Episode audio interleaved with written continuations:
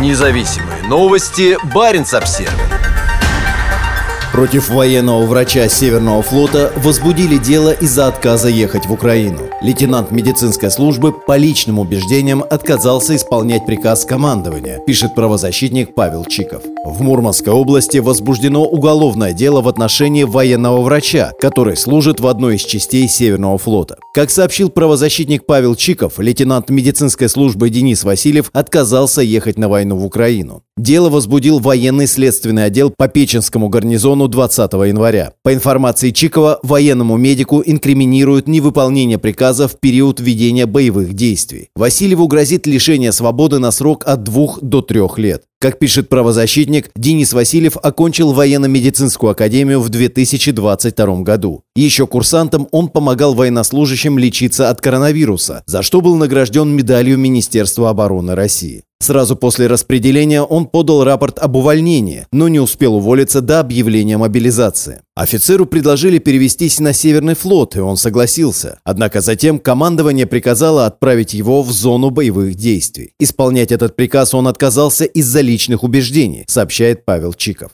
Ранее в Мурманской области было возбуждено уголовное дело против офицера, который отказался воевать в Украине. Старший лейтенант Дмитрий Василец с февраля участвовал во вторжении. В июле смог получить отпуск и написал рапорт об увольнении. Однако этот рапорт не рассматривали до тех пор, пока в Уголовном кодексе не появилось наказание за отказ от участия в боевых действиях.